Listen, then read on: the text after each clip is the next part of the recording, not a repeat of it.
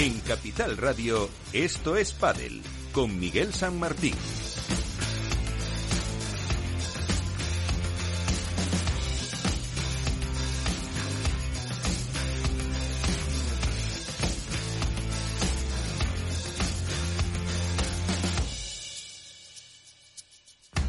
Pues ya estamos aquí otra vez y tenemos eh, nuevos número uno. Se veía en esa gran final que pudimos eh, presenciar en el Open de Vigo, al final con el triunfo de Tapia y de Coello frente a los eh, que eran en ese momento número uno, Galán y Lebrón. Al final, pues esa victoria les, en tres sets les hace eh, ser eh, los número uno más joven. En categoría femenina, aunque ahora nos lo contará todo Iván, pues eh, triunfo otra vez de Ari Paula frente a Yema y Ale. También recibiremos en este programa una entrevista que tuvimos la oportunidad de grabar en la presentación del Premier Padel de Madrid con Ziad Hamud, miembro del board de Premier Padel. Argumentos para los próximos minutos. No me enrollo más. Empezamos.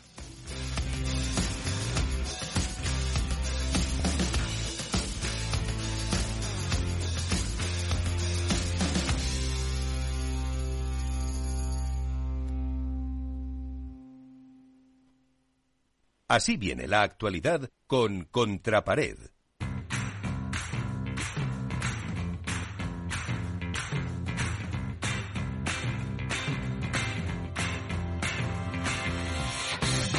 Así que Iván, empezamos por lo que pasó en el Open de Vigo, ¿no?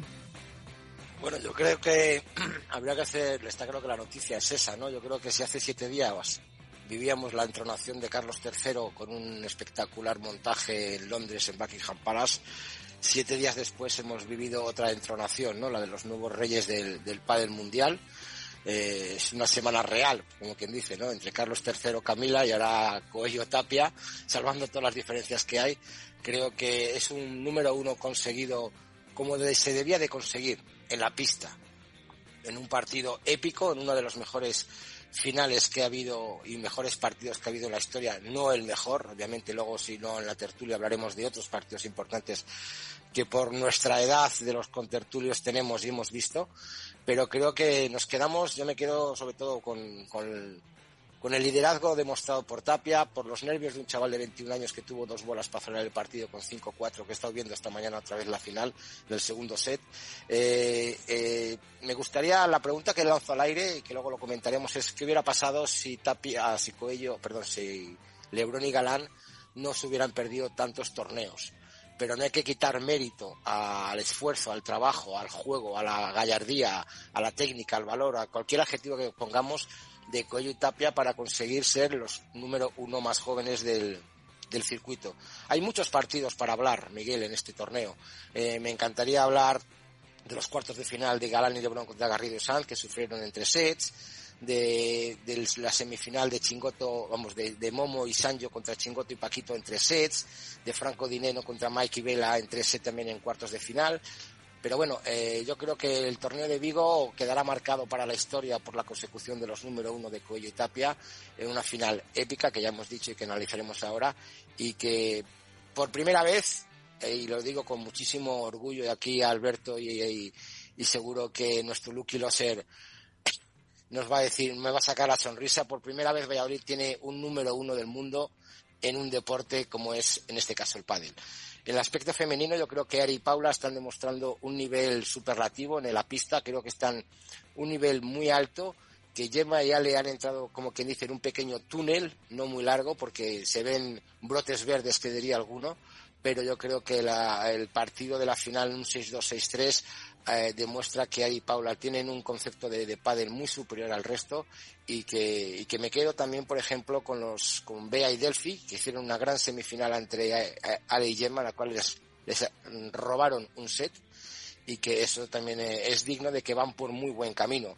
En otro aspecto de información hay que decir que el I1 Paddle eh, Maxi Arce y Dalbianco ganaron a Chiostri Barrera y consiguen también algo que hay que decir, cuatro títulos consecutivos en el One Paddle, o sea, serían los Cuello Tapia conservando las diferencias del mundo del pádel en el circuito paralelo de A1 Paddle, ganaron 6-3, 6-2 en el mini monumental de River.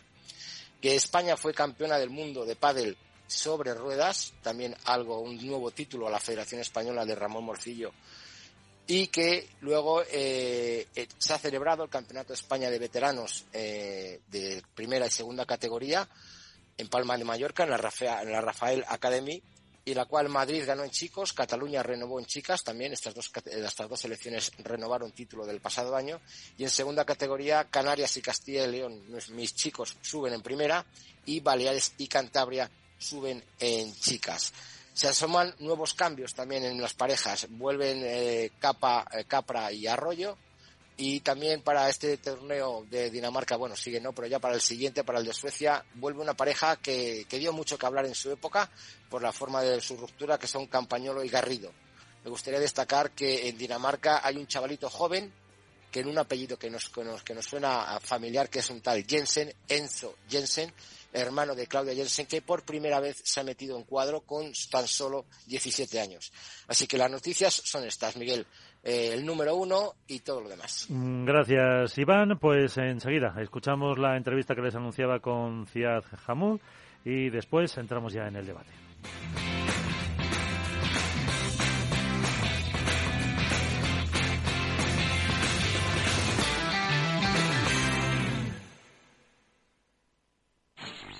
En Capital Radio te mantenemos económicamente informado desde que amanece. Son las 7 de la mañana, hora central europea, las 6 de la mañana en Canarias. Aquí comienza Capital, la bolsa y la vida. Haciendo algún break en el camino. Enseguida, hora trading la hora más golfa de los mercados. Para continuar informándote después de comer. Son las 4 de la tarde, las 3 en Canarias. Esto es Mercado Abierto, en Capital Radio. Y que cierres el día conociendo todos los detalles. Señoras y señores, buenas noches, bienvenidos. Escuchan la sintonía de Capital Radio. Les invito a que nos acompañen aquí en el balance. Capital Radio. Información económica de calidad. Esto es Padel en Capital Radio.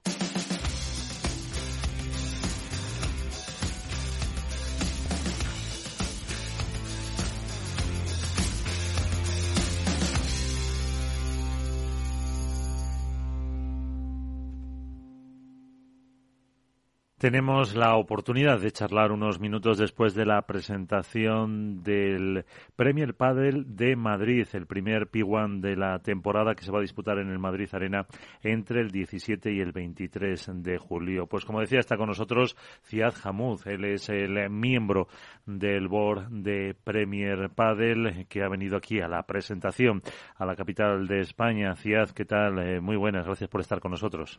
Hola, buenas tardes, muchas gracias por recibirme. Durante toda la presentación eh, habéis destacado eh, todos los que habéis intervenido, tanto Luigi Carraro como Joan Clasco o tú mismo, en que por fin van a estar las mujeres. Primero lo harán en la prueba que se va a celebrar en Italia, en el Foro Itálico en Roma, en el mayor eh, de ese país, que por fin van a estar las chicas. Era una aspiración y al final, aunque os ha costado, lo habéis conseguido más que una aspiración, era un deseo muy fuerte y la verdad no era una opción, era para nosotros un cuándo eh, más que un eh, sí o no. Desde el principio queremos las mujeres en, este, en este circuito y, ahora somos muy orgullosos y muy, contentos de, tenerla en el primer torneo en Roma, como lo has dicho. Pero, mm, Ciaz, ¿por, ¿por qué ha costado tanto? Eh, durante todo el año pasado eh, muchas manifestaciones de las chicas decían que sí, que querían jugar, pero al final no se llegaba a ese acuerdo. Se consiguió justo antes del primer mayor de este año. Van a estar, como decíamos antes, en, Roma ya, pero han sido muy difíciles esas negociaciones. ¿Por qué ha llevado tanto tiempo? A veces hay que hablar y hablar y hablar y dar un poco todas las, eh, toda la confianza y, toda, y responder a todas las preguntas que, que la otra parte tenían y es lo que hemos hecho con mucha paciencia de los dos lados eh, y lo importante es que lo hemos conseguido juntos más que, más que el tiempo que nos ha llevado, la verdad. Bueno, hablamos del eh, Premier Padel de Madrid. el año pasado se disputó en el Withing, en el mes de agosto. Eh, también habéis hecho un poco balance de cómo fue, muchos millones de visualizaciones, eh, las gradas prácticamente llenas, a pesar de la fecha que no era buena y de la poca antelación con la que se anunció. cuando el día 24 de julio termine este torneo, ¿qué te gustaría pensar? ¿Cuáles son un poco esas expectativas que tenéis para, para el torneo de Madrid? A ver, la aspiración aquí es seguir lo increíble que hemos hecho el año pasado en el torneo, la primera, la primera edición del año pasado en el Wissing. Este año, como lo sabes, lo vamos a hacer en otro sitio, en el, en el Madrid Arena. Eh, y tener eh, el primer torneo con mujeres y hombres en Madrid a este nivel, que sea un éxito total, que Madrid eh, sea vista en, en, en, 80, en, 187 países en el mundo, eh, eso, es, eh, eso, es la, eso es la aspiración. Y un padel fenomenal, pero eso no tengo mucha duda que va a ser increíble. Pero concretando un poco, Ciazos, ¿habéis marcado algún objetivo concreto para, para este segundo P1 de Madrid de Premier Padel? Normalmente lo que estamos todos esperando es, eh, es, superar lo del año pasado. Como lo has dicho, el año pasado era una fecha un poco más complicada. Este año tenemos la suerte de tenerlo en julio, tenemos la suerte de tener eh, chicos y chicas y tenemos la suerte de tener el tiempo de preparar y de hacer todo lo adecuado en términos de marketing y comunicación. Así que no hay duda que esto va a ser eh, eh, un éxito eh, un éxito enorme y ahora los jugadores y jugadoras tienen que hacer el espectáculo porque al final son ellos lo que lo que hacen si esto es un éxito o un fracaso. Decías, el año pasado Premier Padel tenía una situación, pues eso, con ocho torneos que presentó, no quiso hacer más por la sobrecarga de pues eh, para los jugadores. Este año también habéis presentado ocho. Eh, ¿Cabe la posibilidad de que en este 2023 todavía haya alguna sorpresa? Sí, vamos a, puede, puede, podemos tener uh, un par de sorpresas entre ahora y final de año pero son sorpresas, así que lo vamos a hablar cuando, cuando, salgan las cosas. Bueno, pues esperaremos entonces. Eh, el otro gran tema de discusión es esas negociaciones que tanto por parte de Wolpa del Tour, del grupo Estrella Dan, como por parte de Qatar Sport Investment habéis anunciado, se está negociando una fusión, se está negociando una compra. ¿En qué momento se encuentran esas negociaciones? Hay efectivamente conversaciones entre, entre los grupos que, están teniendo lugar ahora y seguro que os vamos a comunicar unas cosas cuando, cuando las cosas llegarán a, cierto punto, pero ahora las conversaciones están teniendo lugar. Bueno, pues eh, lo bueno por lo menos que estas conversaciones siguen avanzando. Eh, como comentaba antes, hace un momento, ese primer año de Premier Padel, eh, ¿se han cumplido los objetivos que os habéis marcado cuando iniciabais eh, lo que incluso algunos calificabais de locura? Mira, están, se están cumpliendo las cosas y creo que estamos superando unos, unos retos que teníamos, porque todo era un poco loco al principio. Cuando hace un año hablábamos de hacer un circuito internacional con los mejores eh, jugadores y jugadoras del mundo, eh, en un tiempo tan, tan cortito eh, todo el mundo nos hablaba de, nos llamaba de, locos. Así que hemos llegado a, hemos, lo hemos conseguido en 2022, lo vamos a conseguir en 2023 con, como te lo he dicho, en unas sorpresas y tener las mujeres ahora, eso es lo que estamos, estamos tick all the boxes, como dicen los ingleses, y estamos avanzando, yo creo, eh, como lo queríamos. Hay muchas cosas todavía que hacer, un montón de trabajo, errores que hay que, que mejorar, etcétera, pero no hay duda que vamos en el, en el sentido adecuado y que vamos a, a lograr algo, algo enorme en los próximos meses y años. Y algo enorme también eh, se puede conseguir con ese avance. Eh, este año el pádel va a estar por primera vez presente en los Juegos Europeos en el mes de junio. Eh, eso puede, bueno, también está ya en el GAIS como preolímpico. Eso puede ser un poquito más, un avance, otro pasito hacia lograr que el pádel sea un deporte que pueda estar presente, si no en el siguiente, en los próximos Juegos Olímpicos.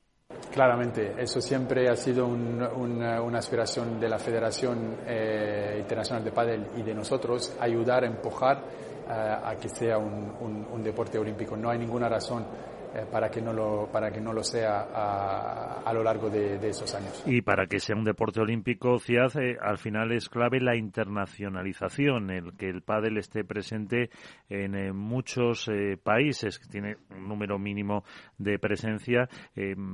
esa labor también está contribuyendo Premier Padel, que sea conocido en muchos más países de los que se juega ahora, incluso al margen del continente europeo.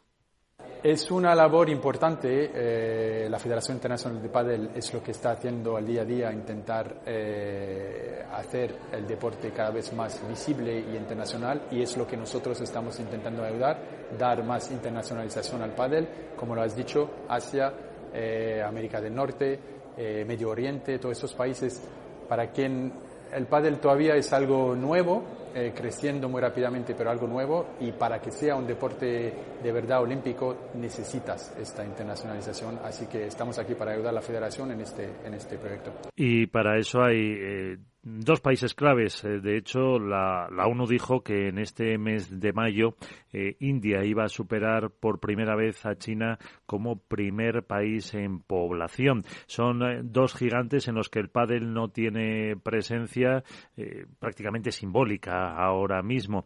Mm, Premier Padel está haciendo, está pensando algo, quiere mm, tener una estrategia hacia estos dos gigantes mundiales. Se puede, no, ya lo estamos haciendo. Eh, estamos hablando con promotores y con gente que quiere fomentar y desarrollar el pádel en China e en India y espero, espero que vamos a poder organizar eventos en futuro muy próximo ahí. Y una última cuestión, porque eh, nos, eh, nos lo han comentado hasta los propios eh, jugadores, cuando hablas con ellos fuera de micrófono, volviendo un poco a esas negociaciones que estáis haciendo con World del Tour, es la posibilidad de tener un ranking unificado cuando mm, se unan o no sé, ¿qué, ¿qué puede pasar con, con esas puntuaciones? Porque al final la aspiración para entrar en cuadros, para tener una mejor posición, para el número uno está ahí. Ese, si me permites, lo, vamos a dejar hasta que todo sea hablado, pero lo único que vamos a hacer seguro es lo mejor para el pádel y los jugadores, eso no hay duda. Pues con ese mensaje nos quedamos. Ciad Hamud, miembro del board de Primer Padel y directivo de Qatar Sports Investment. Muchísimas gracias por atender a estos pádel de Capital Radio y hasta una próxima ocasión. Muchísimas gracias por recibirme.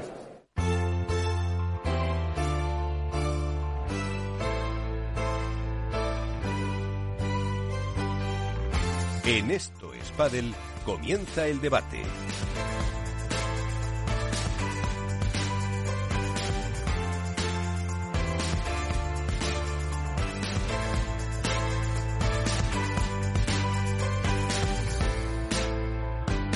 Debate que iniciamos a esta hora y lo primero, saludar a nuestros contertulios, además de Iván Hernández, está Nacho García, eh, Mundo Deportivo, Padelazo, ¿qué tal? Muy buenas.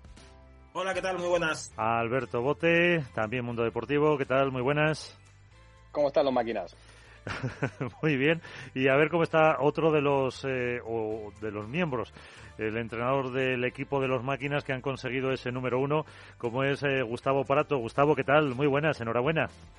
Buenas, buenos días. ¿Qué tal?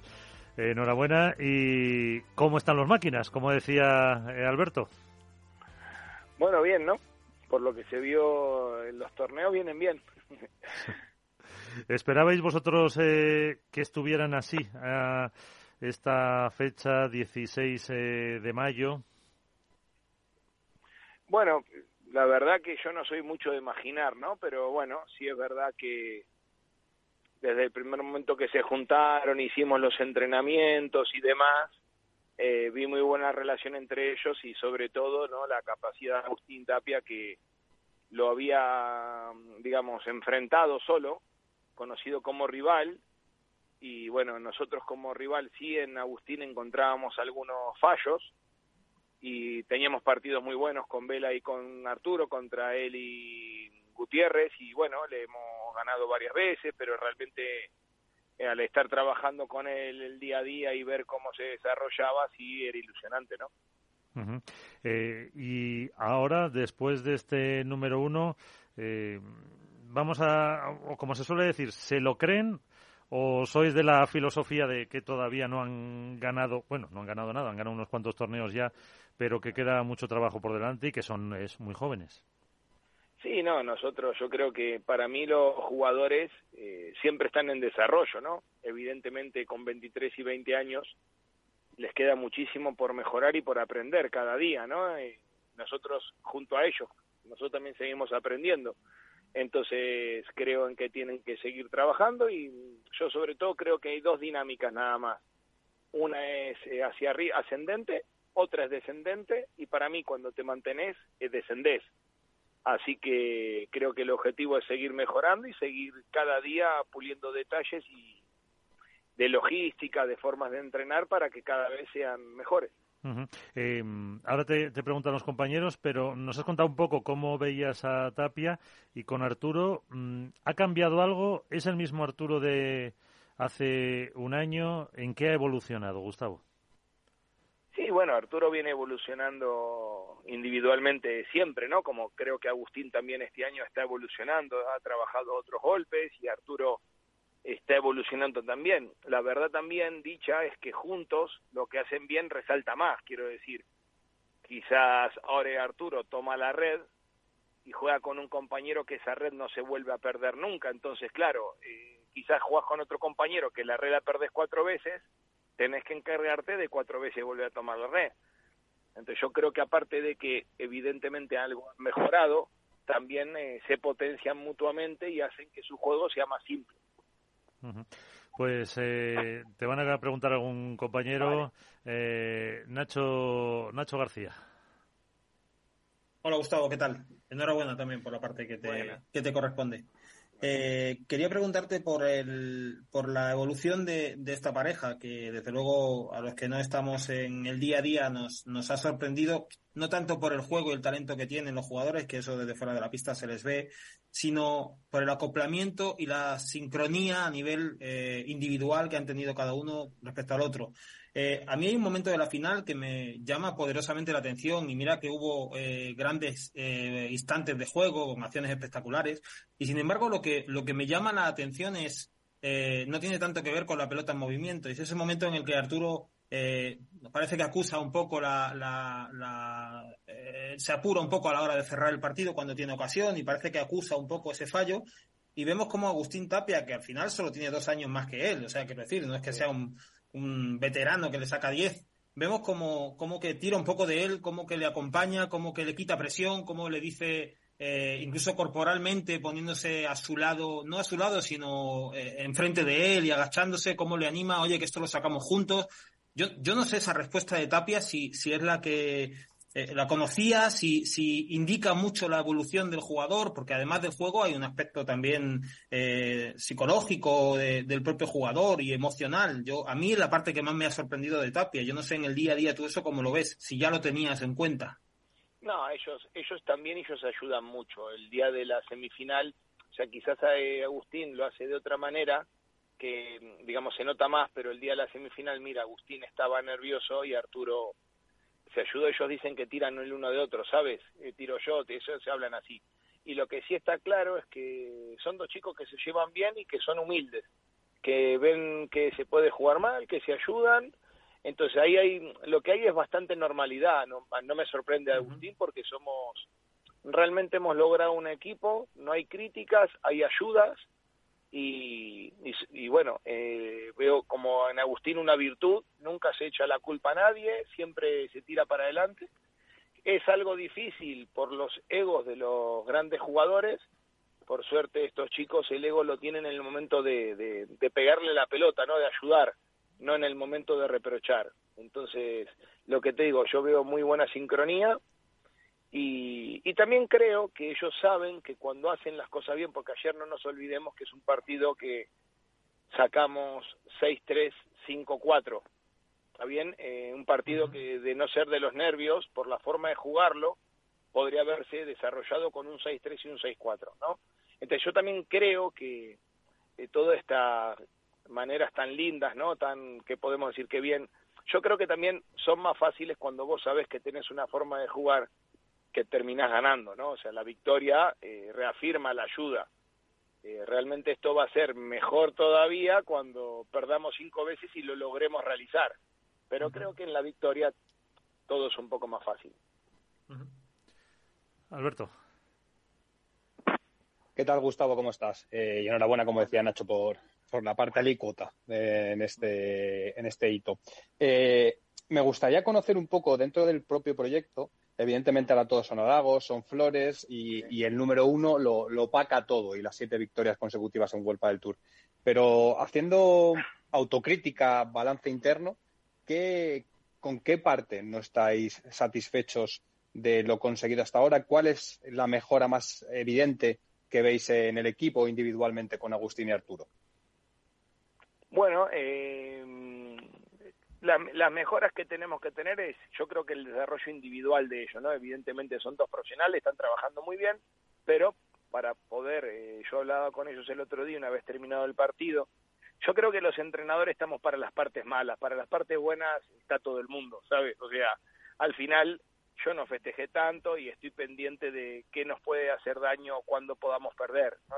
Tratar de mantener estas victorias. Entonces, bueno, mira, cuando terminó el torneo les dije, miren, con su esfuerzo y con su talento, llegaron hasta aquí, que tienen mucho talento, ¿no? Mucha mentalidad, y ahora el trabajo diario es lo que nos, los va a lograr mantener, ¿no? Ese esfuerzo diario, el entrenamiento de cada día, cada tarde, entrenamientos mismos dentro de los torneos, porque tú fíjate que ahora con el calendario que tenemos, tú piensas que ellos eh, hoy es martes, hoy tienen que hacer preparación física aparte de pádel, o sea, ¿por qué? Porque ya se va a tener que entrenar físico en torneos, yo creo que ahora las rutinas, el profesionalismo, eh, que, que lo están haciendo muy bien, pero mantenerlo a lo largo de los años evidentemente no es fácil, ese sería el primer objetivo, y después que intentemos jugar lo mejor posible siempre, pero que estemos pendientes de, de que la derrota va a llegar y a ver cómo reaccionamos en ese momento. Y lo último que te puedo decir con respecto a lo de mejorar, mira, mm, si vos ves este torneo, excepto en primera ronda, logramos un juego súper sólido, muy parecido a lo de la gira sudamericana, de los partidos que han sido 6-3-6-4, 6-4-6-4, contra parejas dificilísimas. Yo creo que en este torneo volvimos a encontrar ese juego, y creo que es lo que tenemos que hacer, ¿no? Hacer siempre lo que hacemos bien para poder mantener esa distancia con los demás. El, tema mental del partido de la final evidentemente es algo natural porque son situaciones nuevas, todos ante situaciones nuevas podemos reaccionar mal, pero espero seguir con la misma línea de juego y, y ser los, la pareja que domina los partidos por más que llegamos a perder. Hola Gustavo, soy Iván, ¿cómo estás? ¿Qué tal Iván? Bueno, felicidades, eh, muchísimas felicidades por lo que te toca. Yo sé lo que has, lo que trabajas en Valladolid con tu academia, los chavales que has sacado. No solo has sacado a Arturo Coello, has sacado a gente como Lucho Capra, como has trabajado con números uno como Maxi Sánchez, Sánchez Gutiérrez, Vela. Yo creo que el trabajo de Gustavo Prato eh, se valora poco, aunque en Valladolid mucho, pero yo creo que el tener una escuelita o una escuela en Valladolid te hace muy grande. Desde aquí mi, mi más sincera enhorabuena. Y yo quería preguntarte un aspecto mental, ¿no? Eh, hemos visto a, Coello, tú lo has visto trabajar con gente como Miguel Lamperti, lo has visto trabajar con gente como Vela. Eh, eh ¿qué, ha cambiado de, Gustavo, de, de, Arturo en la pista, de estar como que se le veía un poquito encorsetado o presionado por esos grandes jugadores? Ahora la liberación que tiene, los gestos que hace, el, el gesto corporal de Arturo. ¿Y qué es lo que más te ha sorprendido de Agustín Tapia? Bueno, a ver, lo primero me voy a mojar. No creo que tantos jugadores aporten tanto. Creo que tenemos un equipo que es el que le aporta mucho a Arturo. Eh, creo que esos grandes jugadores, aparte de generar cosas buenas, también generan cosas malas porque generan presión y muchas situaciones muy difíciles, que es verdad que es de las que él aprende, pero no porque se lo enseñaron, por, por, porque a veces hay, hay presión, ¿sabes? Al final un jugador que te mete presión no te está ayudando realmente te está perjudicando. Arturo se ha sabido sobreponer a esas presiones y hoy tiene la suerte de tener un compañero que, que en vez de presionar, juega. ¿no? A veces hablamos de Messi que no grita, está bien, pero si vos cuando agarras el balón tirás la pelota donde tiene que ir, para mí eso es tener personalidad, no gritar o presionar. Entonces, bueno, se, se encuentra un Arturo que ha solventado esas situaciones de presión con los jugadores que la ejercían y que se encuentra con un jugador que juega muy bien al pádel y que no le ejerce presión.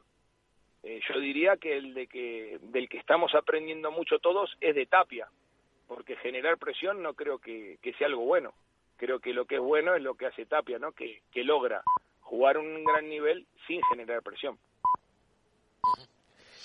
¿Cómo vais a negociar a partir de ahora todas esas emociones, toda esa posibilidad que decías de que llegue la derrota? Mm, ¿Con el número uno vais a hacer algún cambio? No, no.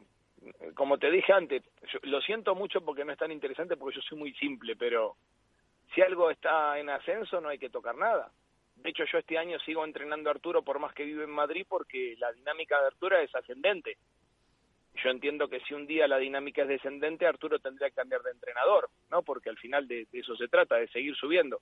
Entonces, a mí personalmente, aunque les parezca mentira, que Arturo sea número uno o número dos, realmente mi vida no cambia mucho. Yo me dedico a que él juegue lo mejor posible, sigo cada día trabajando, no. Eh, entonces, al final, eh, para mí, cuando las cosas van bien, no hay que cambiarlas. Entonces, para mí Arturo sigue siendo el mismo. Eh, te voy a contar una anécdota, pero cuando Arturo empieza a ser, vamos a decir, famoso, eh, yo algo que le digo a todos los acá, acá se forma Paula José María, Capra, Maxi Sánchez, muchos más jugadores, eh, han venido a vivir a Valladolid, la gente no lo sabe, pero no, no es importante que lo sepa. pero hay una frase que usamos mucho, cuando el jugador toma importancia para lo que es los demás, porque para mí Arturo fue importante siempre. hay una frase que cuando llegan les digo, ¿ves la pista? Le digo, es la misma, ¿no? Sí. ¿El sexto es el mismo? Sí. Yo soy el mismo. Vos sos el mismo. Entonces vamos a trabajar como la semana pasada porque es lo que llevó a que a que te vaya bien. Eso es algo que hago siempre. Pues fíjate. Y bueno, una última por mi parte. Eh, antes decías que, claro, que son dos jugadores que cogen muy bien la red, que ahora con Tapia es muy difícil quitársela. Eh, eso también hacen eh, Lebron y Galán. ¿Cambiasteis mucho el planteamiento para jugar contra ellos después de tantas, pues tantos, no sé, han sido un par de meses casi los que han estado de baja? A ver, nosotros ya el año pasado junto a Vela, nosotros habíamos perdido nueve veces seguidas ¿vale? Con, eh, digo, Velasteguín Coelho, ¿no? Con Lebron Galán. Eh, hasta es verdad que un momento hubo una gran frustración eh, de cara a lo que es Arturo, le, dolía mucho ver que no podíamos ponernos al nivel de ellos, pero hacia el torneo de Madrid, que encima fue la pista más rápida, nosotros encontramos una forma de jugarles que nos llevó a ganarle con Velasteguín dos veces seguidas, en Madrid, en Santander en dos Después perdimos un partido Z arriba, 5-4 arriba en Egipto. Eh, creo que le volvimos a ganar una vez más y perdimos en un tercero. O sea, nosotros estratégicamente con el equipo encontramos la forma de, de jugarles, porque claro, perdíamos siempre y empezamos a ganar. Y ahora lo que estamos haciendo es desarrollar esta estrategia que, que en principio, como ve, está dando resultados porque en Abu Dhabi ganamos en, en dos sets en Chile, entre comillas, lo que es la parte de juego se ganó en dos sets. Y yo creo que en este último partido el dominio fue en dos sets también. Entonces, bueno, en principio esa manera no la vamos a cambiar mientras que ellos no encuentren la solución. Alberto. Sí, Gustavo, eh, una última pregunta. Estabas eh, ponderando desde la humildad un poco cómo trabajáis en, en Valladolid con los talentos que salen eh, y has hablado de muchos nombres. ¿Cuál es, cuál es el próximo Coello, el próximo Maxi Sánchez, el próximo o la próxima eh, estrella con la que estáis trabajando y que los que escuchan los miles de, oyentes que tiene estos padres, pues que, que puedan tener ya un poco la lupa puesta sobre ese perfil? No, bueno, mira, ahora en la academia, la academia es mucho más grande de lo que la gente sabe y realmente no me interesa que lo sepa, porque yo me dedico a que los jugadores mejoren, no a hacer videos. Vale, la verdad que tenemos la gente que queremos y hasta más, ¿sabes? Eh, estamos contentos, pero bueno, ahora mismo en Valladolid entrena a Carmen Goenaga, 19 años, 28 del mundo, Bea Caldera, lo mismo, 21 años, Un proyecto increíble es el de Alejandra Alonso, que creo que está cuarenta y pico y tiene 16. Y eh, Rodrigo Mandí, que creo que está entre... O sea, tenemos como 10 jugadores que son de los primeros de su edad en España. ¿Vale? O sea, cuando ya hablas de esos niveles, primero decir que también hay que decir la verdad. Hoy tenemos suerte. Bueno, Edu Alonso entrena en la academia también y acaba de ganar un Challenger. Nosotros, cuando vos vas teniendo una academia, los buenos vienen. Entonces, claro, nuestro trabajo ahora la verdad que es más simple. Quizás un trabajo difícil fue hacer que Diego Ramos, Adrián Blanco, Fabrica Taño, Maxi Ceja, Lucho Capra, hubo muchos jugadores de un nivel, vamos a decir, normal, que llegaron a cuadro, que eso fue muy difícil, pero es verdad que ahora nos viene gente normal con la que trabajamos muy bien, pero es verdad que ya no llegan campeones, que ayudar a desarrollar un campeón es algo bastante simple, porque ya son campeones, ¿no? O sea, Arturo Coelho no es Arturo Coelho porque está en Valladolid, Arturo Coelho habría sido Arturo Coelho, creo que donde haya estado, ¿vale? Entonces, es verdad que tenemos muchos jugadores y nunca sabemos cuál porque siempre depende de ellos, ¿no? Nosotros tenemos una forma de trabajar que creo que ayuda a desarrollar a los jugadores, pero el desarrollo es individual, ¿no? La locura de la persona por llegar a lo más alto es algo que, que cada jugador individualmente genera esa necesidad. Unos la generan, otros no. No me quiero olvidar de Javier Martínez, que me olvido. Creo que ahí nosotros hemos tenido torneos de hace tres años de 15 jugadores en cuadro, el 20% del mundo. Pero creo que sí no está promocionado porque, perdón que me extienda, pero creo que a Madrid, a Barcelona no le hace mucha gracia que que en un pueblo, eh, dos o tres locos que somos con Diego Ramos acá trabajando, Marcelo Facio, pues a veces logremos lo mismo que una ciudad grande entera. Pero bueno, lo que te digo, hoy la verdad que tenemos muchos chicos con mucha habilidad y se está haciendo fácil ayudarlo a, a desarrollarse porque hay mucha calidad, por suerte. Y lo seguiremos viendo en cuadro a todos estos chicos y ganando torneos también. Gustavo Parato, enhorabuena por este número uno y hasta una próxima ocasión. Vale, muchísimas gracias chicos, un saludo a todos y un abrazo. hablar de, Arturo es un gusto. Un abrazo. Eh, los eh, nuevos eh, número uno del mundo con su mister, que lleva tiempo, ¿no, Iván? Con Arturo Coello, eh, con eh, el equipo ahora que está formado también por eh, Manu Martín, también están otros cuantos más en, ese equipo de los número uno del mundo y que Parato, como decías, lleva tiempo, ¿no? Con, con Arturo, Iván. Pues sí, y la verdad que bueno, empezó con, con otro. Que no me salía antes es con el que está ahora de representante, con Miki Sánchez Arriaga, que es el que lleva todo el tema de patrocinios y prensa. Después de la época de que se fueron a vivir a Extremadura, eh, con 15, 16 años, me parece que fue cuando volvió aquí otra vez a Valladolid y fue cuando volvió a entrenar con Gustavo Prato y lleva desde, desde esa época, desde, desde el año 2016, en el que creo que fue, lo puso yo ayer en Twitter en una entrevista que le hice Arturo, su mejor año cuando quedó campeón de España cadete, campeón de España de selecciones, campeón de España de absolutamente todo lo que jugó, que fue su mejor año como junior. Y, y a partir de ahí fue cuando siguió entrenando con, con Gustavo Prato y es el entrenador de referencia, como siempre, como ha dicho como ha dicho Arturo, el que, el que más le ha enseñado y el que supuestamente le, le, lleva por el buen camino. Entonces, ahora yo creo que la incorporación de Pablo Crosetti le ha mejorado muchísimo en el aspecto técnico, eh, perdón, en el aspecto táctico a, Arturo Cuello y Manu Martín yo creo que es la pieza mental, ¿no? Yo creo que hay, tres patas en este banco que hay que mencionar. Yo creo que Manu Martín también lo ha dicho, que son chavales muy jóvenes que necesitan su pozo. Eh, me he leído esta mañana también la entrevista que le hizo eh, Alberto Bote en Mundo Deportivo a Coello.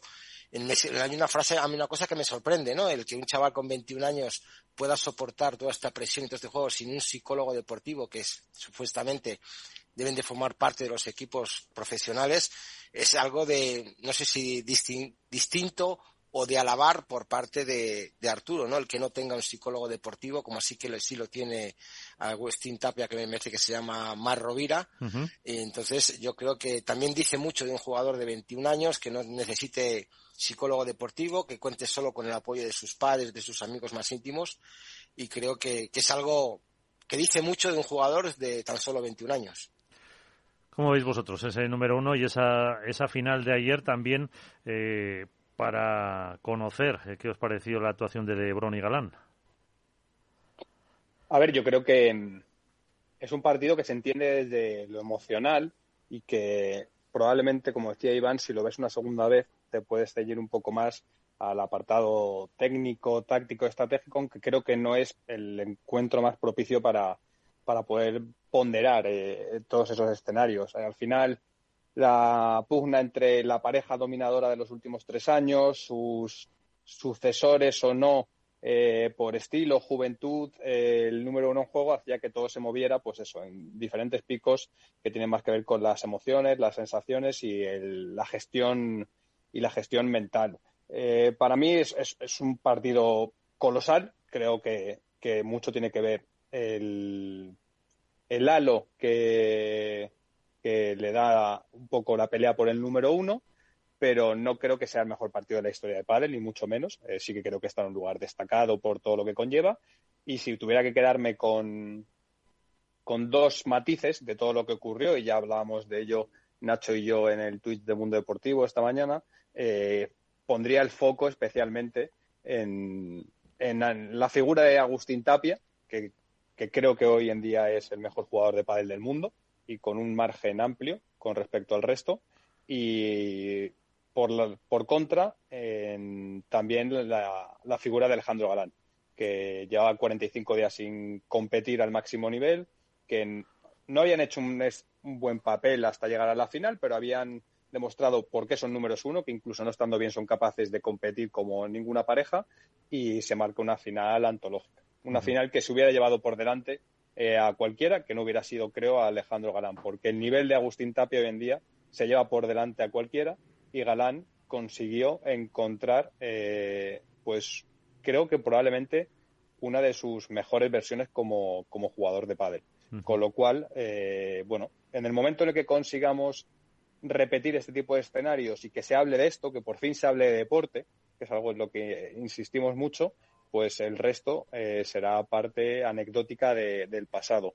La gestión emocional de Arturo, los nervios y demás, yo creo que es algo muy interesante y por eso le preguntábamos en la entrevista de, Mundo Deportivo y también en algún momento ojalá podamos eh, conocer un poco cómo está viviendo Juan Lebrón toda esta situación porque, bueno, eh, creo que no tiene que estar siendo fácil para él haber estado fuera de, pista tanto tiempo, eh, llegar hasta donde está llegando y hacerlo con la sensación de que, de que tiene dudas, de que no está cómodo, de que no consigue ser el Lebron que era hasta antes de la lesión y probablemente pues eh, eso llevará un tiempo. Y sería muy interesante poder conocer de la mano de un número uno como, como Lebron cómo está llevando todo este periodo, ahora que tienen eh, rivales a batir, porque no olvidemos que Lebron y Galán llevaban tres años, Lebron cuatro, mirando desde lo más alto del pádel mundial al resto, y ahora si miran para arriba sí que hay alguien.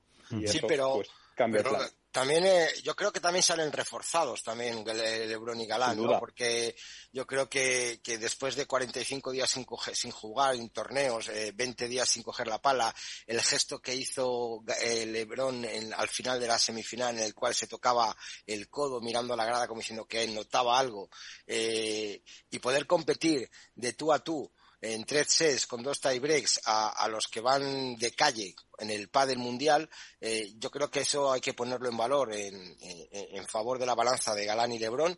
Yo creo que, que el partido de Galán fue estratosférico, metiendo muchísima presión a Tapia, lo que pasa que Tapia, por lo que tú has dicho, el nivel es, es, es brutal, pero que mantuvo a Lebrón, le animó, yo creo que, que el gesto que tuvo también Galán al final del partido fue, fue interesante, fue interesante el hecho de que se quedó con ellos en la grada, en, en, la, en, la, en la red, habló con ellos, les dijo, vaya partidas que habéis echado, menudo regalo de cumpleaños me habéis hecho, porque hay que recordar que el cumpleaños de, de Galán fue ayer, desde aquí felicidades, yo creo que es un detalle que le honra también como número uno, y bueno, la cara de Galán, de Lebron, era diferente, como dice como dice Alberto, yo creo que, que, sufrió más de lo debido, quizá por, la merma física, no quito valor al triunfo de, Tape y Cuello, pero vamos a ver cómo va evolucionando estas dos parejas. Esperemos que no sea, como dice Vela, que nos den muchos domingos de, buen pádel y por supuesto que a lo mejor lo único que pedimos los aficionados es que sean los partidos más cortos y con menos tensión porque alguno nos va a dar un jamacuco. no, no, hombre un jamacuco, por lo menos a los de Valladolid, alguno nos da un, un tú, di, tú cuánto quieres que dure el partido y escúchame, hablamos y el próximo partido se ajusta, ¿eh? Sí, no, si hay que hablarlo, se habla. a mí me parece que la final de la final del domingo eh, bueno, es un espectáculo. Eh, no sé calificarla si es la mejor, eh, si no. Probablemente a nivel táctico pues tenga sus deficiencias pero a mí me parece que es un partido eh, enorme, un partido grande, grande, grande, hasta el punto de que ya no solamente estaba en juego, que lo hace todavía más grande el número uno del ranking, aunque sea una foto provisional, sino que es un partido eh, entre las dos mejores parejas del momento, por más que Galán y Lebrón eh, hayan estado convalecientes. me parece además entre dos parejas que abanderan este nuevo estilo de pádel.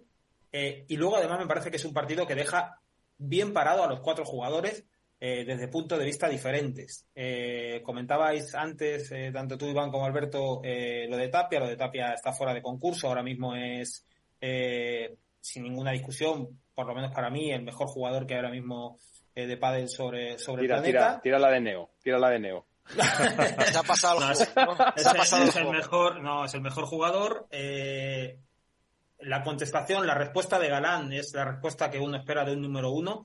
Eh, lo hablábamos esta mañana. Yo creo que si tuviera que elegir eh, un partido para comprender por qué Galán eh, ha sido número uno durante tres años, no elegiría ninguno de sus victorias, elegiría el partido, de, el partido del domingo para comprender realmente la pasta de la que está hecho.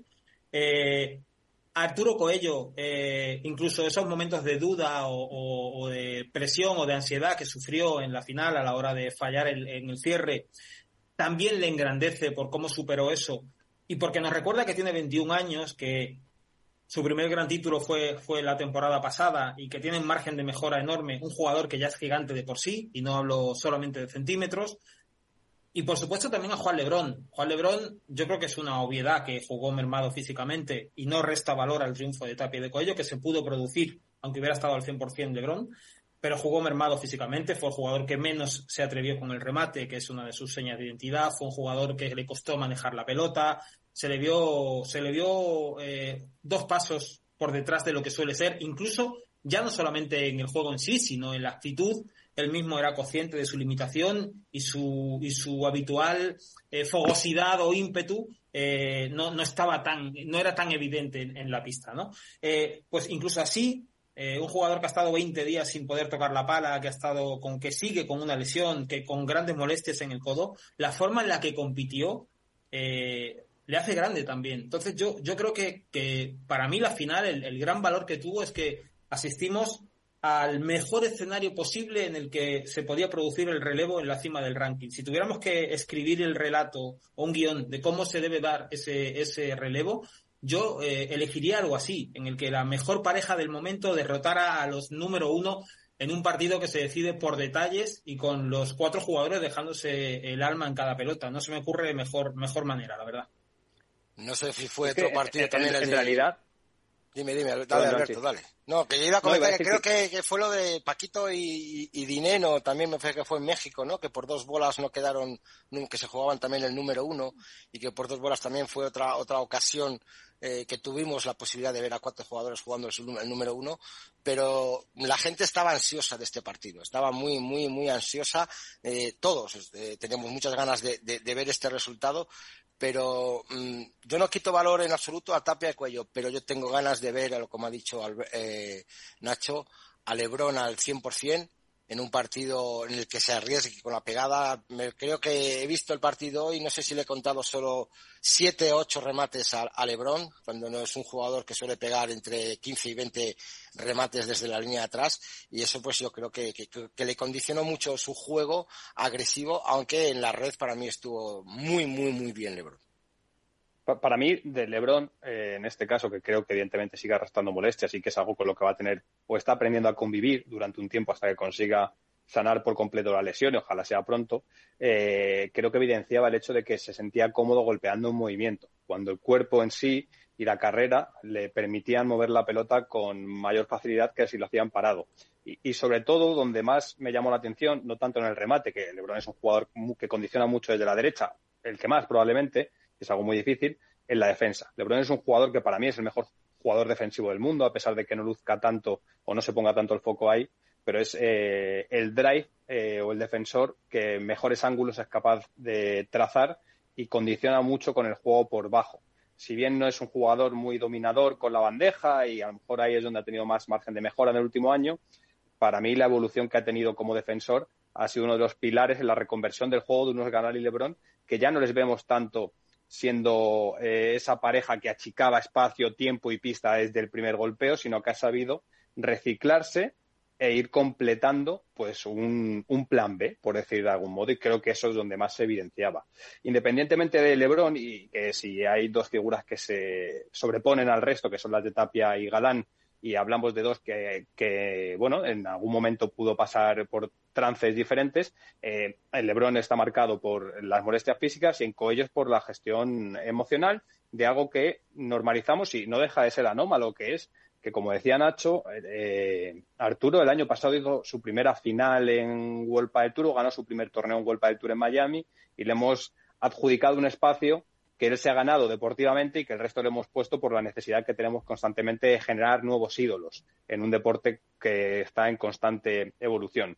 De la entrevista que le hacíamos en Mundo Deportivo y de todos los titulares que deja, que deja muchos, a mí lo que más me llama la atención y lo que creo que un poco da contexto a quién es Arturo Coello es que con 21 años está como pareja uno de Vuelta del Tour, número dos individual del ranking, y te y, si lees un poco en la entrevista, eh, es que hace seis meses que se ha independizado por primera vez y se ha ido a vivir solo en Madrid, que en el día de ayer eh, su día ha sido ir a hacer la compra y hacer cosas en casa, es decir, que entre comillas todavía es un niño para muchas cosas. Está viviendo las cosas que le tocan vivir con 20 años, que probablemente la mayoría ni hemos vivido con 21 años, porque es un privilegiado por dedicarse, evidentemente, a un deporte que ahora genera mucho económicamente. Pero con 21 años está viviendo cosas que tiene que vivir, que es poner sus primeras lavadoras, probablemente eh, preocuparse de si tiene la nevera o no lo que tiene que comer por la dieta que lleva como deportista profesional, eh, no sé, hacerse la maleta, ese tipo de cosas que muchas veces no, no reparamos en ellas y que también hablan de una figura que solo vemos dentro de la pista, de lo que muchas veces es el alter ego, que es el deportista profesional, y que el que gestiona esos momentos es el mismo que en su día a día está poniendo sus primeras lavadoras o se está planchando sus camisas por, no sé si primera vez, pero es una forma de hablar. Con lo cual, todo eso también nos tiene que dar la dimensión de que no dejan de ser dos niños jugando a ser adultos, entre comillas. Y a pesar de que han llevado un proceso de la mano de probablemente los mejores representantes o deportistas que ha tenido el padre, como Sancho, Vela, etcétera, es normal que pasen las cosas que le pasan. Y hay que eh, hablar de gestión emocional, de salud mental, de que él lo dice, no, no me da vergüenza decir que me puse nervioso. Y, y, creo que eso es muy positivo, que quien lea la entrevista de Mundo Deportivo, quien siga a Arturo Coello y, más si son menores y, les tienen como iconos o como referentes a los que seguir, que sepan que no pasa nada, que se pierde, que hay momentos en los que puedes eh, perder el foco, puedes no encontrarte, puedes pasar miedo, puedes...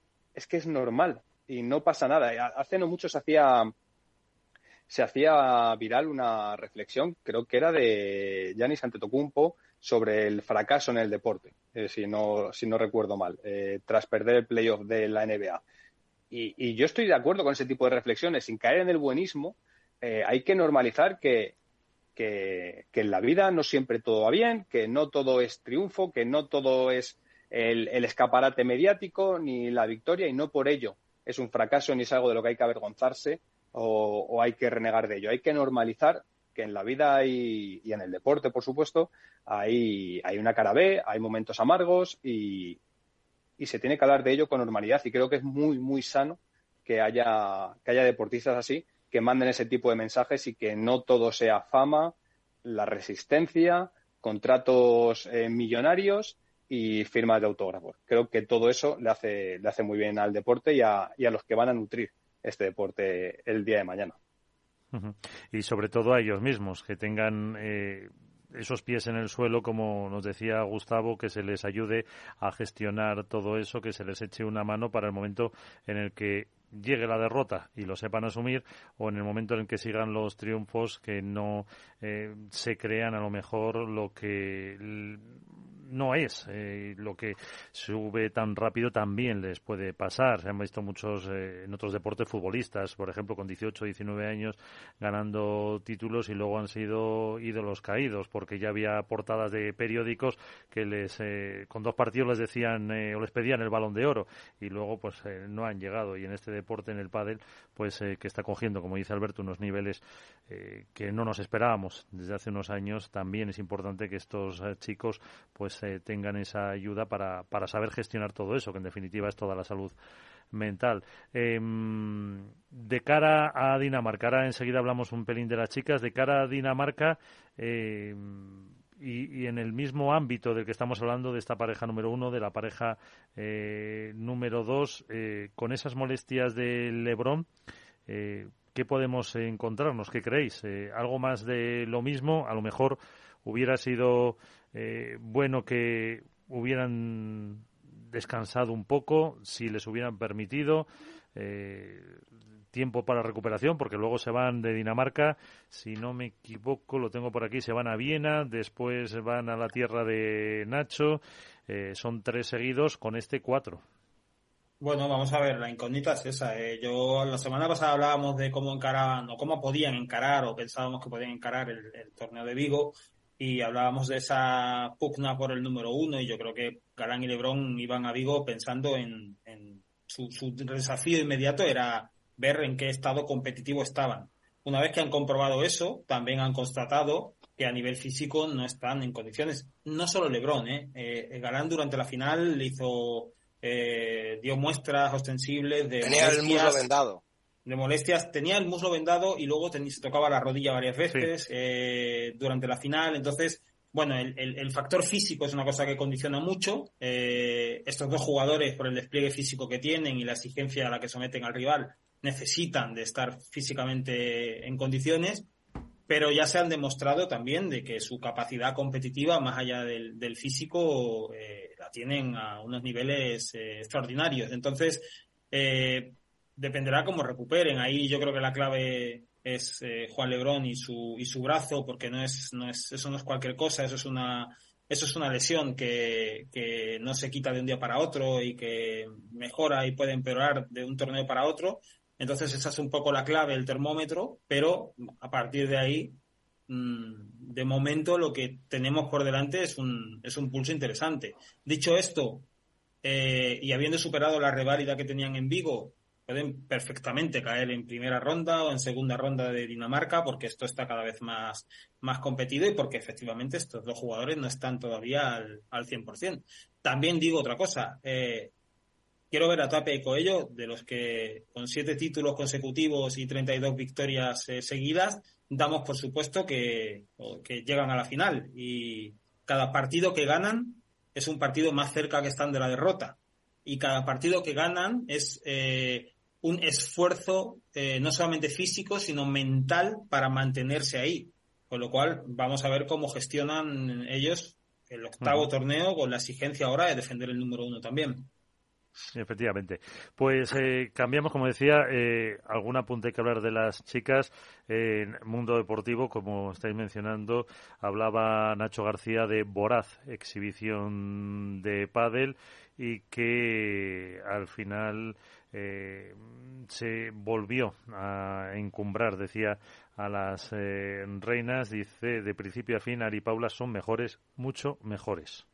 Sí, yo creo que el triunfo de Ari y de Paula en, en Vigo eh, conecta con el primer triunfo que consiguieron en la temporada en el Máster de Abu Dhabi y también conecta con la victoria que consiguieron en Bruselas y que consiguieron también en Granada a pesar de que en Granada se les complicó por momentos, pero en todas esas, en todos esos triunfos, eh, Ariana Sánchez y Paula José María, las número uno, han conseguido exhibir un nivel de juego que estaba muy por encima del de Alejandra Salazar y Gemma Triay. Y eso es una, eh, una gran novedad eh, estas victorias, la forma en la que están consiguiendo Ari y Paula imponerse a Salazar y a Triay es una novedad porque no había ocurrido hasta ahora así. Eh, podían ser muy, muy disputados los partidos, pero, pero por ejemplo este último de Vigo fue una auténtica, un auténtico recital. Pasaron por encima de sus rivales. A Salazar y a Triay estaban completamente desfiguradas. son ya cuatro títulos consecutivos los que suman Ari y Paula y, Salazar y Triay, que ojo, eh, acumulan finales y finales y finales desde el año pasado, no sé si son 13 ya las finales consecutivas que tienen. Eh, llevan cuatro, cuatro en las que no consiguen imponerse y en una pareja como la de Ale y Emma, eh, esto y la forma además en la que están sufriendo las derrotas y el sufrimiento previo además que tienen, por ejemplo, lo decía Iván al principio, con, con Delphi, con otras parejas, las sienta en el diván y las tiene que ponerse a buscar soluciones porque eh, la pareja no está al nivel al que suele estar, o por lo menos está por debajo del nivel de sus rivales. Y, hoy por eso es la pareja 2.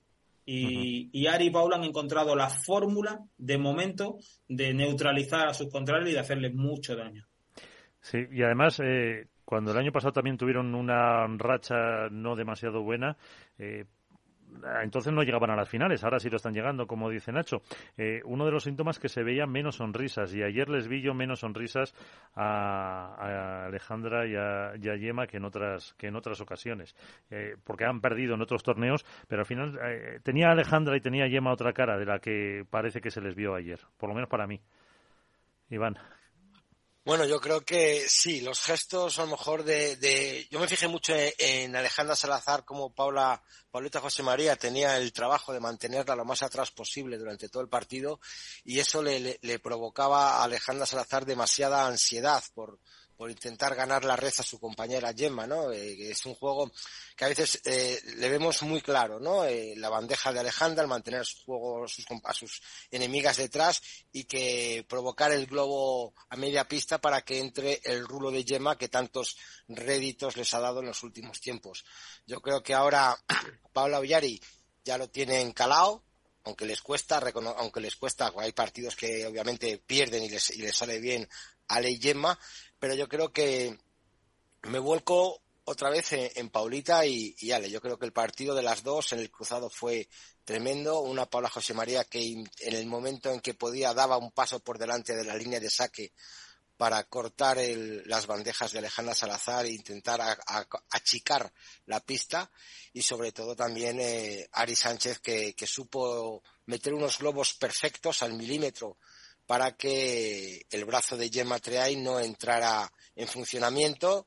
Eh, entró dos o tres veces con dos rulos realmente impresionantes, pero yo creo que, el nivel que tiene Ari Paula ahora está brutal, es, es excelso, y creo que yo me, pues, me, tiraría, como dice Alberto, siempre a las favoritas, ¿no?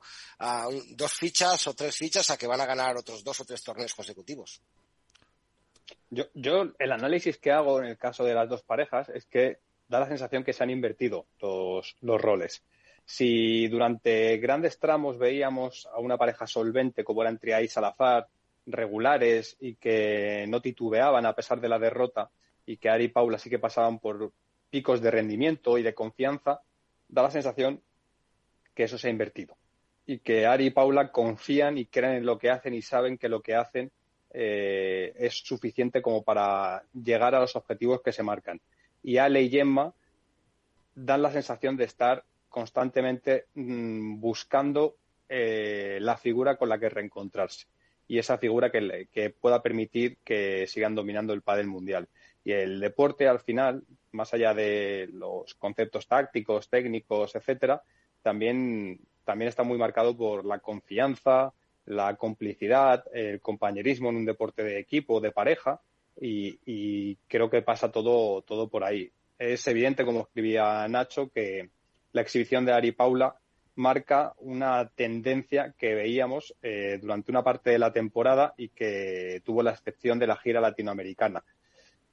Y mucho tiene que ver el momento anímico y el momento físico. Eh, Ale y Gemma no parecen estar bien físicamente o no en su mejor momento de la temporada.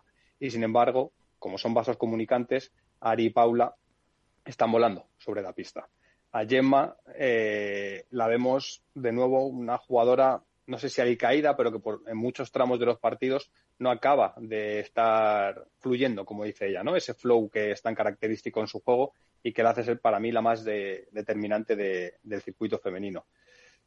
Los gestos, ¿no? Un poco la, figura eh, a la hora de expresarse físicamente y la gestoforma, creo que, que habla en este caso de las número dos que van a tener que, reconectar consigo misma, cada una individualmente y como pareja, para poder revertir una situación que ahora mismo creo que coloca a Ari y Paula un, paso por delante y que hace que sean las favoritas al, número uno y a cada torneo en el que se presente.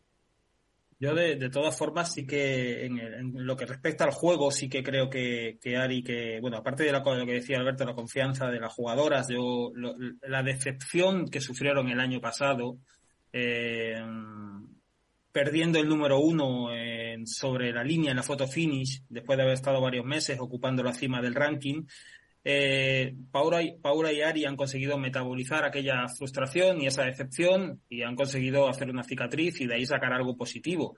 Y es una pareja que este año, salvando la gira americana, eh, ha logrado reponerse de momentos complicados que tenían que en otras circunstancias hubieran, hubieran, las hubieran enviado al abismo directamente, hubieran perdido el partido. Y lo, lo han conseguido este año, eso es un rasgo que hasta ahora la pareja no tenía y ya ha conseguido tenerlo. Pero además, además de ese aspecto mental y de, fortaleza, eh, a nivel de juego han conseguido eh, dar un paso adelante y encontrar una fórmula que incomoda muchísimo a sus rivales y es que la propia Ari Sánchez eh, pues eso, ha dado un paso adelante, va, camina hacia la red, le niega espacios a, a, y sobre todo la mantiene ocupada en tareas en las que Gemma no, no, está para eso, no, no es una jugadora en la que, a la que ese tipo de acciones le, le, vengan bien y, y, Gemma se entretiene en, en, en un juego en un palique insustancial en el que va con la bola, trata de devolverla y le achica espacios, y en ese sentido, el trabajo de Paula, como decía Iván, es eh, inconmensurable. Ha conseguido Paula, mientras Gemma está ocupada en el cruzado con, con Ari, Paula ha conseguido alejar la pelota de la derecha de Salazar y, y, es capaz de desactivar a Salazar durante grandes momentos del partido. Eso unido a que Paula eh, ha aprendido a elegir mucho mejor sus tiros y a no encadenar errores y a no eh, llevarlos en la mochila, yo creo que es una pareja que ha dado con una fórmula que o mucho mejoran Salazar y Triay, que pueden mejorar porque son las número uno, o, eh, o van a tener complicado o recortarles espacio a, la, a las favoritas o por. Hay un, hay un punto que se repite muchísimo en la, en la final y que, que intenta siempre Paula José María, no sé si se habéis dado cuenta, yo por lo mejor pues me veo otro punto de vista de los partidos o los vuelvo a ver otra vez para intentar analizar los partidos hay un punto en el cual eh, Paula José María insiste muchísimo en jugar al medio de Alejandra, por lo que dices tú, Nacho, ¿no? Para evitar la bandeja, para evitar el globo fácil de, Alejandra Salazar, y lo que, la obliga muchísimo a Ale a tirar la chiquita sobre el drive de Paulita José María. Y ese paso que da Paulita para cortar esa chiquita, para metérsela en la reja, eh, es algo que se repitió yo creo que hasta 15 o 17 veces en el partido de ayer, según tengo aquí las notas, y que, hace mucho daño porque provoca que Ale Salazar se quede atrás esperando el golpe para jugar con su gran drive y lo que hace es esas arrancadas hacia la reja la provoca muchísima ansiedad porque no sabe nunca si va a ser dejada, si va a ir a la reja o si incluso se la va a volver otra vez a jugar al medio. Yo creo que esa táctica eh, está bien vista por el nuevo entrenador de Pablo Ayala y Ángel Rodríguez, que, bueno, que yo creo que Rodríguez como especialista y el mejor entrenador del año pasado según la revista Padel Spain lo tendrán que analizar, volverán a ver otra vez los, los partidos y es un partido lo que hemos dicho que, que aunque es repetitivo, eh, en el tiempo, ya son 14 finales, son muchas finales juntas, pero siempre hay algo táctico, siempre hay algo novedoso por parte de las cuatro jugadoras y obviamente por, parte de los entrenadores, que hay que leer muy bien los partidos para descubrir qué novedad nos vamos a encontrar en esos partidos todos los días. Miguel, antes de, cambiar de tema, déjame que haga, que ponga en valor una, cosa que, me acaba de llamar la atención y tiene que ver con Iván. Y es que más allá de que Iván es un perfil al que le gusta eh, dar su opinión y, mojarse, eh, es, es, un gran estadista y, le gusta mucho eh, tomar apuntes y notas de todo lo que va ocurriendo en los partidos. Y, lo digo porque lo sé, porque cuando compartimos experiencia en el último torneo de México, eh, él venía a la cabina de retransmisión y más allá yo tomo notas de muchas de las cosas. La cantidad de información que Iván acumulaba en la libreta y que a mí me servía para narrar, creo que habla muy bien de él y que es una cara B que mucha gente no conoce o la mayoría no conoce y que, y que creo que hay que poner en valor. Evidentemente, por Iván habla Iván y lo que hace y lo que deja de hacer, pero en este caso creo que me apetecía, me apetecía decirlo eh, desde un punto de vista también, yo qué sé, de la humildad de alguien que no va ponderando ese, ese tipo de cosas, pero que, que también incorporan la, la, la figura de Iván Hernández y que más allá de que se equivoque o no como todos o que entre más o menos en charcos como entramos todos, hay una parte, Iván, que yo creo que, hay que valorar mucho como alguien que lleva mucho tiempo en el pádel y que es que, se toma muy en serio lo que hace. Una parte, no, no, ahora por alusiones, lo primero que gracias Alberto por, por tus palabras. Eh, os he enseñado así ahora por el Zoom dos o tres cuadernos. Tengo cuadernos con estadísticas y con partidos apuntados desde el año 2013 y el día que me ponga con ellos puedo sacar hasta los drives que ha dado cada jugador. Eh, tú lo viviste en Madrid, tú lo viviste en México, que te daba de vez en cuando algún dato, digo, este es el, quinto punto en contra, este es el séptimo remate que hace mal. Eh, bueno, me gusta mucho ver el tema de las estadísticas, de como se dice ahora, diría el Lucky Loss, la Big Data del paddle, que es una herramienta, es una herramienta que, creo que en el futuro, eh, en el futuro se va a incorporar a, los equipos profesionales de paddle, así como se han incorporado eh, los psicólogos, los nutricionistas, los médicos. Yo creo que un analista, yo no me considero, por supuesto, analista, soy muy humilde. Analista de paddle no soy, soy muy humilde, ya que es la palabra del día, eh, en el tema este, eh, pero creo que siempre es bueno analizar. Yo creo que el mejor estadista de pádel que conozco, y me, encantaría que un día Miguel San Martín le llamara, es Claudio Gilardoni. Tiene auténticas estadísticas de infinidad de partidos que otros entrenadores, yo me acuerdo que Ramiro Ochoa cuando estaba en su época en España le llamaba a Claudio Gilardoni, oye, por favor, mírate este partido y dime tal cosa y tal cosa y tal cosa, y les hacía un desgranado, un resumen excepcional de todos los partidos. Yo lo hago como hobby, tú lo sabes, pero me gusta saber esos datos. déjame, déjame, Iván, que con tu permiso cuente una anécdota de México, ¿vale? Que no venía, eh, todo esto no venía bien hablar de padre femenino, por lo que veo. no, no, no, ahora volvemos.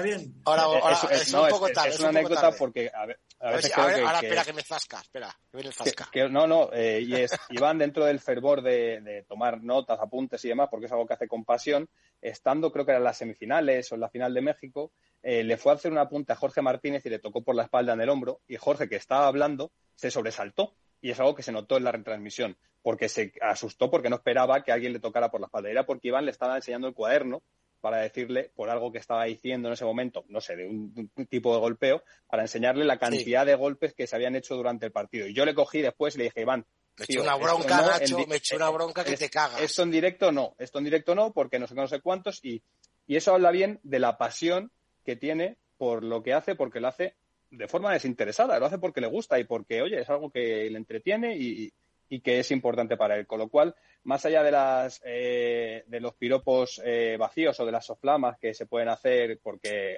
aquí mola mucho lo de ir de compañero, pues yo creo que es justo eh, poner en valor este tipo de cosas y, y al igual que muchas veces se dice cuál es la cara de Iván Hernández, de Nacho García o de Alberto Bote, pues hay una cara B que que yo creo que en este caso hay que, hay que valorar. Pues lo ponemos en. Vaya bronca, Nacho, vaya bronca que me he hecho, no veas tú, ¿eh?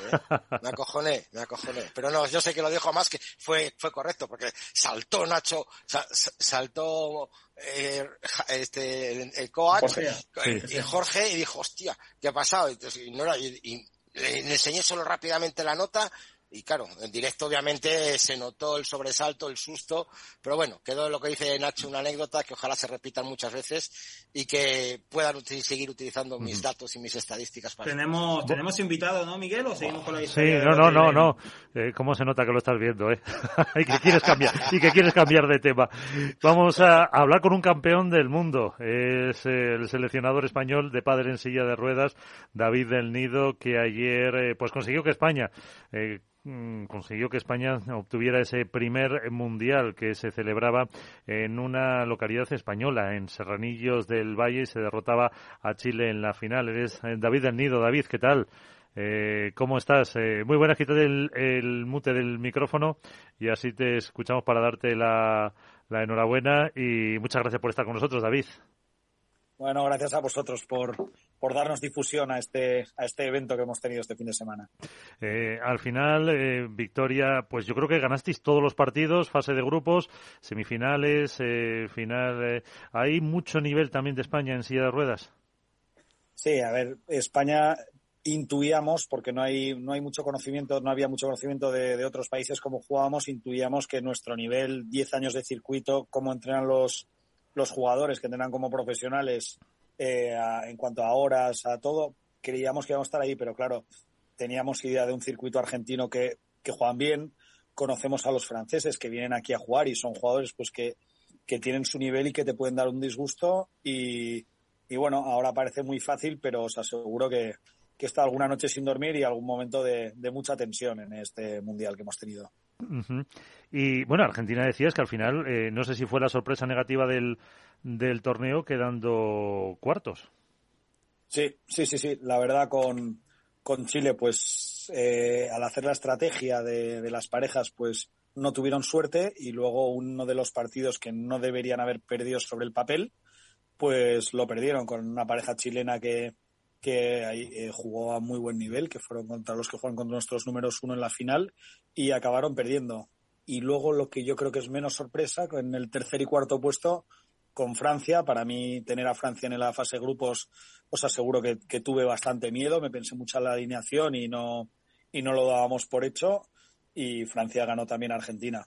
Uh -huh. Eso es. eh, ¿Cómo es el pádel en silla de ruedas? No en reglas ni nada de eso, sino cómo es un poco la estructura. Ahí hablabas de un circuito en Argentina, en España también tenemos ese circuito. Hay competiciones regladas internacionales al margen de este mundial que ha sido, yo creo, la primera experiencia. Sí, regladas como sí por la Federación Internacional y la Federación Española, las federaciones de los países. Este es el primer evento oficial que se hace.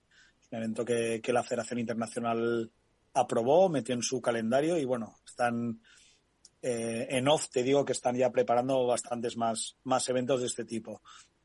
En cuanto a lo que se ha hecho hasta ahora, en España es el, el sitio, Argentina tiene su, su propio circuito, donde juegan, yo creo, más o menos una, un, una prueba al mes. Ellos tienen la, el contra de la distancia enorme que tienen, me contaban, joder, para ir de, de, un sitio a otro son 20 horas de... es diferente. Nosotros nos quejamos para ir a Madrid que son 5 horas y, uh -huh.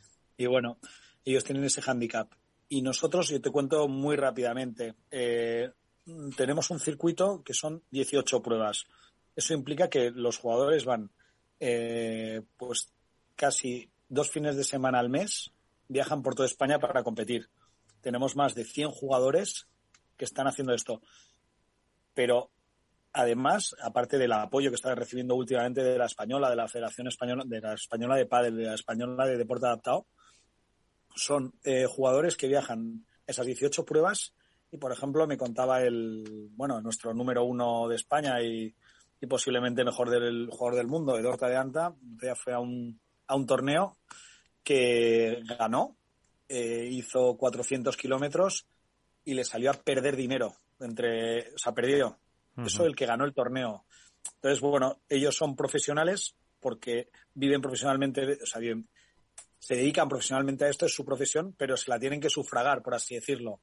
Eh, muy pocos trabajan, pues eh, tienen sus lesiones y sus, sus ayudas gubernamentales, no por el pádel, y, viajan. Y es increíble ver que cada, cada torneo no baja de 16 parejas y, y están viajando por toda España. Eh, eso, sin, uh -huh. sin poder sufragar siquiera gastos.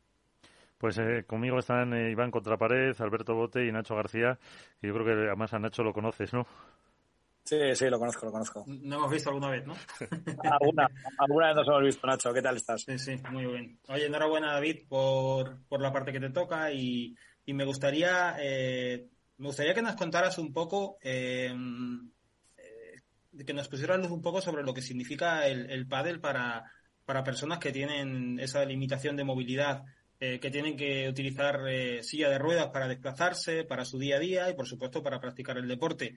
Eh, porque desde fuera parece pues eso, ¿no? Que es, un, es una actividad deportiva limitada a la movilidad, al desplazamiento en silla, pero hay mucho más detrás. Son personas que tienen lesiones, son personas que incluso a la hora de jugar al pádel, de practicar el deporte, requieren de una preparación especial para poder hacerlo. Algunas incluso están sondadas también para poder jugar. O sea, no es sentarte en una silla y ponerte a jugar y ya está. Y para ellos, que es un esfuerzo enorme, enorme a nivel fisiológico, supone mucho el poder practicar deporte, ¿no?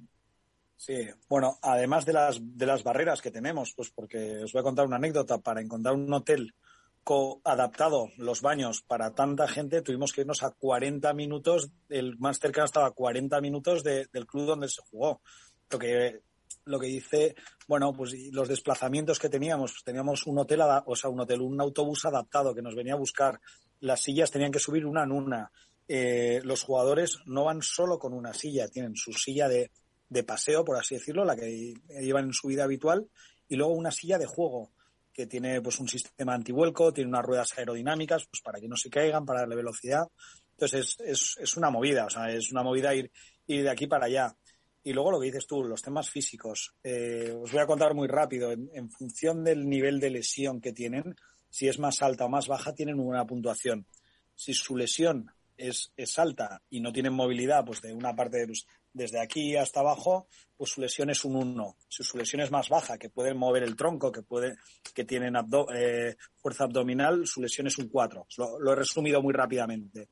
¿Vale? Pero aparte del tema técnico, o sea, no es decir, van en silla ruedas y unos están amputados, otros no pueden mover las piernas, otros no sienten desde el ombligo. No, es que implica pues que tienen muchos cólicos, que, bueno, unos van sondados, eh, tienen muchas cosas, eh, no pueden estar, nosotros tenemos ratos de descanso y había el que se tumbaba en el suelo, pues porque, claro, imaginaros, imagínate tú, Nacho, estar todo el día sentado, que no te puedas. Al final son cosas que, que vienen crónicas, que no es solo que no puedo mover, y por eso, y ellos viven, eh, de verdad, o sea, yo hablo de mi selección, el, los, dos, los dos últimos días estuve hablando con todos, con todos pues hablábamos qué tal estás, cómo te encuentras, al final nos concentramos un día antes de la competición y todos y cada uno, si no estaban entrenando, venían del gimnasio, venían del fisio, el que no estaba con su, hay uno que hace acupuntura, o sea, todos estaban diciendo, estaba diciendo, joder, si si a mí que de vez en cuando me, me toca tener jugadores de World del Tour de nivel alto de, de menores, de todo, y digo, si son más profesionales estos, que, que, bueno, ya os digo, yo he estado tantos años en el pádel en, muchas batallas, la emoción que he sentido con estos, que, que, lloramos todos, o sea, que parecíamos nueve magdalenas en el podium escuchando el himno, jo, eso no, no, no me ha ocurrido nunca y la verdad que es algo maravilloso. Alberto.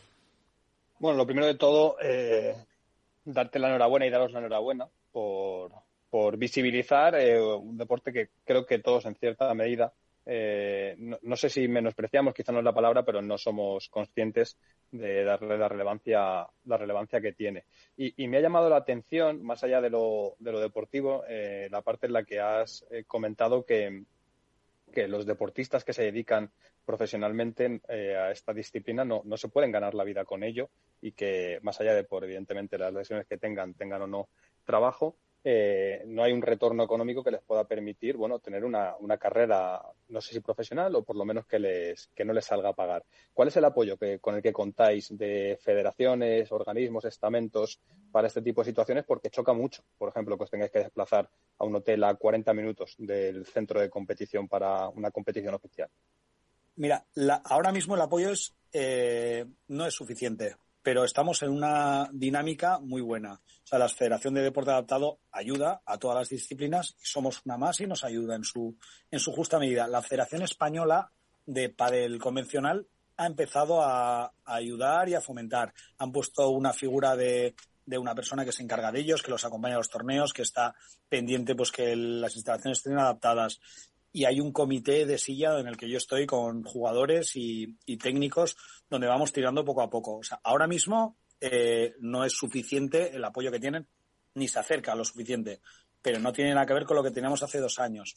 O sea, se van dando pasos. Y yo creo que este mundial puede ser un comienzo de algo más. O sea, nos hemos puesto una bandera, o sea, con la bandera española el, la medalla de oro eh, es un hito para el deporte. O sea, no ganamos muchas medallas de oro constantemente y, yo creo que esto va a ser un, un empujón para, para. Tenemos pues varios ayuntamientos que están apostando por el deporte adaptado, los premios cada vez son mejores y los premios van directamente a los jugadores. Eh, y bueno, yo creo que, que, es un poquito, no voy a entrar en, en detalles, pero creo que se van dando pasos, aunque falta muchísimo camino. Muchísimo. Y bueno, yo creo que este es un momento que el darle visibilidad internacional a este deporte, eh, ver lo espectacular que es, porque quien lo ha visto, no sé si, si has visto alguna vez, pero es que es increíble, o sea, ver cómo mueven la silla, ver en directo, cómo, cómo fabrican las jugadas, cómo se mueven, cómo es, es, es muy espectacular, es bonito de ver. Y, y bueno, yo creo que, que es un, un, punto de inflexión que vamos a tirar hacia adelante con, con este deporte que, que, a mí el primer día que lo vi me apasionó. Mm, Iván. Una última pregunta por mi parte. Eh, en España, en los Juegos Paralímpicos, es una potencia mundial y en, torno al pádel está orbitando ahora siempre no la posibilidad de poder ser deporte olímpico o no. Eh, ¿Ha existido esa posibilidad en algún momento para este tipo de deporte adaptado? Porque ya digo, España eh, ha apostado mucho por este, a través de los planes de las ayudas y demás, para este tipo de deportistas y no sé si el pádel eh, adaptado en algún momento ha visto esta, abierta esta posibilidad.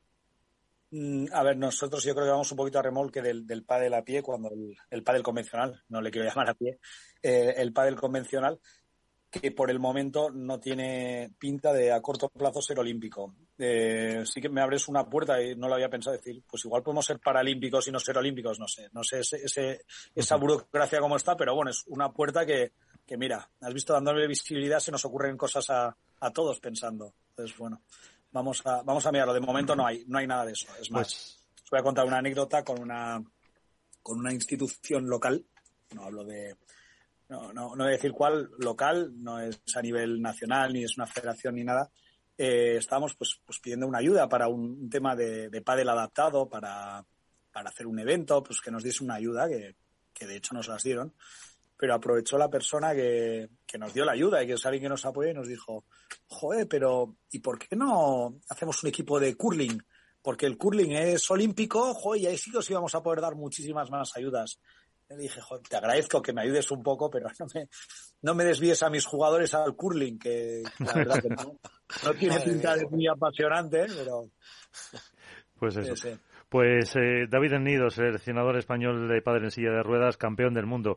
Muchísimas gracias y volveremos a hablar de este deporte. Muchas gracias de corazón y, nada, gracias por darle difusión a, todos. Quiero hacer un pequeño apunte. Me ha tocado ser seleccionador, me ha tocado ser campeón del mundo pero os aseguro que si cualquiera de vosotros os ponéis el banquillo seríamos campeones del mundo porque tenemos un nivelón brutal. Pues eh, con eso nos quedamos. Eh, gracias. Gracias a vosotros. Adiós. Gracias. Hasta luego. Hasta luego. Pues eh, no nos queda tiempo, pero yo creo que somos capaces en 30 segundos de decir cada uno su, su propuesta. Digo la de Álvaro que nos la ha dejado, Momo Sanio, Jessica Claudia. Iván. Yo, Coello Tapia, Bea Delfi. Nacho. Lebron Galán y Martita oh. Araujo. Alberto. Yo, Lebron Galán y Ari Paula. Y antes de despedirme, solo déjame decir que eh, si la palabra de hoy es humildad, la cura de humildad que nos acaban de dar a todos, creo que creo que se agradece. Efectivamente, un final muy bonito para el programa de que creo que ha sido entretenido. Señores, que nos vamos. Eh, muchísimas gracias a todos por estar con nosotros y hasta el próximo. Adiós. Chao, chicos. Hasta luego, equipo. Chao. Adiós, máquinas.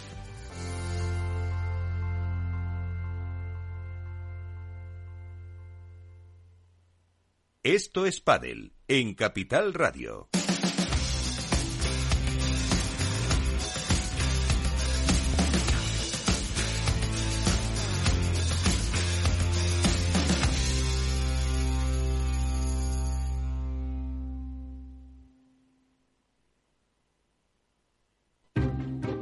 Inversión inmobiliaria acompaña al mercado inmobiliario en este nuevo ciclo. Todos los jueves de 10.30 a 13 horas, el inversor encontrará las claves para realizar su mejor inversión. La mañana de los jueves en Capital Radio tomamos el pulso al sector inmobiliario. Noticias, análisis de mercado y debates donde los protagonistas del sector podrán contar en primera persona los retos a los que se enfrenta el ladrillo. Inversión inmobiliaria pone la voz al sector inmobiliario, aquí, en Capital Radio.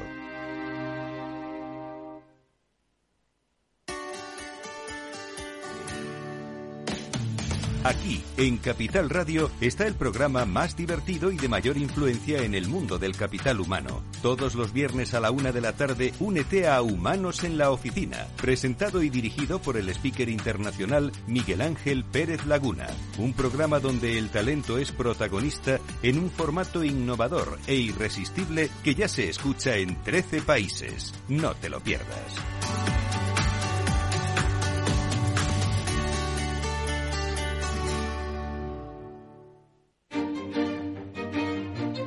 Valor Salud. Tiempo de salud.